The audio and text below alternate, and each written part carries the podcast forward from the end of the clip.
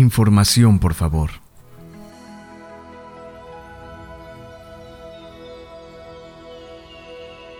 Cuando yo era niño, mi padre compró el primer teléfono de nuestro vecindario. Recuerdo bien aquel aparato negro y brillante que se hallaba sobre la cómoda de la sala. Un día descubrí que dentro de aquel objeto maravilloso vivía una persona fantástica. Se llamaba Información, por favor. Y no había nada que ella no supiera. Información, por favor, podía suministrar cualquier número de teléfono y hasta la hora correcta. Mi primera experiencia personal con ese aparato mágico vino un día en que mi madre se encontraba fuera de casa. Yo estaba en el garage revolviendo en la caja de herramientas, cuando me golpeé un dedo con el martillo. El dolor era terrible, pero no tenía motivo para llorar, ya que no había nadie para consolarme. Andaba por la casa chupándome el dedo dolorido hasta que pensé, el teléfono. Rápidamente cogí una pequeña escalera que coloqué frente a la cómoda de la sala. Me subí a la escalera, descolgué el auricular del gancho y lo apreté contra mi oído. Alguien atendió y le dije, Información, por favor. Oí dos o tres clics hasta que una voz suave y nítida habló en mi oído. ¿Información? Dígame. Me he golpeado el dedo. Y las lágrimas vinieron fácilmente ahora que tenía audiencia. ¿Tu madre no está en casa? preguntó ella. No, no hay nadie, sollozaba. ¿Estás sangrando? No, pero me he golpeado con el martillo y me duele mucho. ¿Puedes abrir la puerta del congelador? Respondí que sí. Entonces coge un cubito de hielo y póntelo en el dedo, dijo la voz. Tras aquel día, yo conectaba con información, por favor, por cualquier motivo. Ella me ayudó con mis dudas de geografía y me enseñó dónde estaba Filadelfia. Me ayudó con los ejercicios de matemáticas. Me enseñó que la pequeña ardilla que traje del bosque tendría que comer nueces y pequeñas frutas. Cuando mi canario se murió, yo llamé a Información, por favor, y le conté lo ocurrido.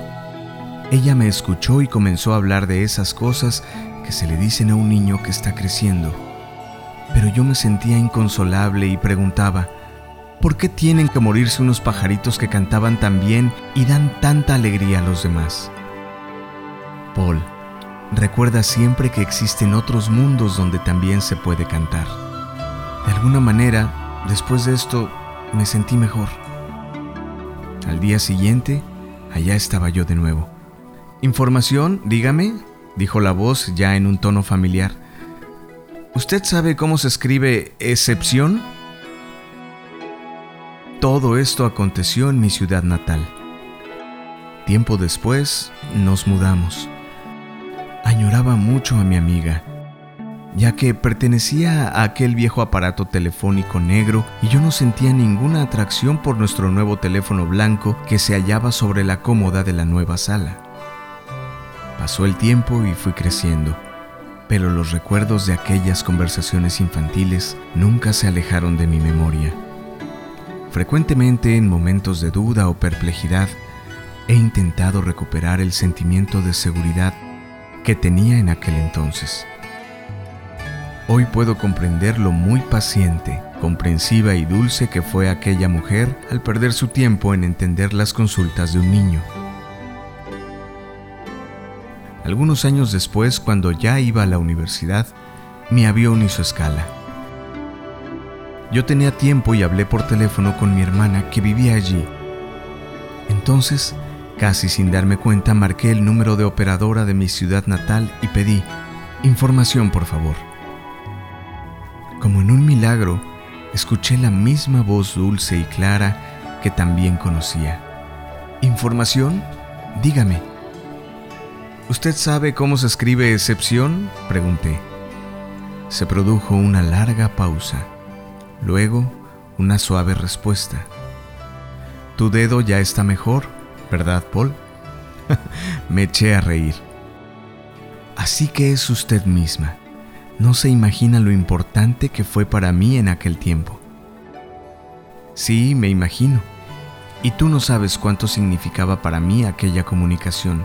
No tengo hijos y me pasaba el día esperando tu llamada. Le conté lo mucho que me había acordado de ella en los últimos años y pregunté si podría visitarla cuando fuese a ver a mi hermana. Claro que sí, pregunta por Sally. Tres meses después fui. Al telefonear me respondió una voz desconocida. ¿Podría hablar con Sally? dije. ¿Usted es amigo de ella? preguntó la voz. Soy un viejo amigo, mi nombre es Paul. Lo siento mucho, pero últimamente Sally estaba trabajando aquí solo media jornada porque se encontraba muy enferma. Por desgracia, murió hace unas semanas. Antes de que yo pudiera colgar, la voz añadió, Espere un momento. ¿Dijo usted que su nombre es Paul? Sí. Sally le dejó un mensaje. Lo escribió y me pidió que lo guardase si usted llamaba.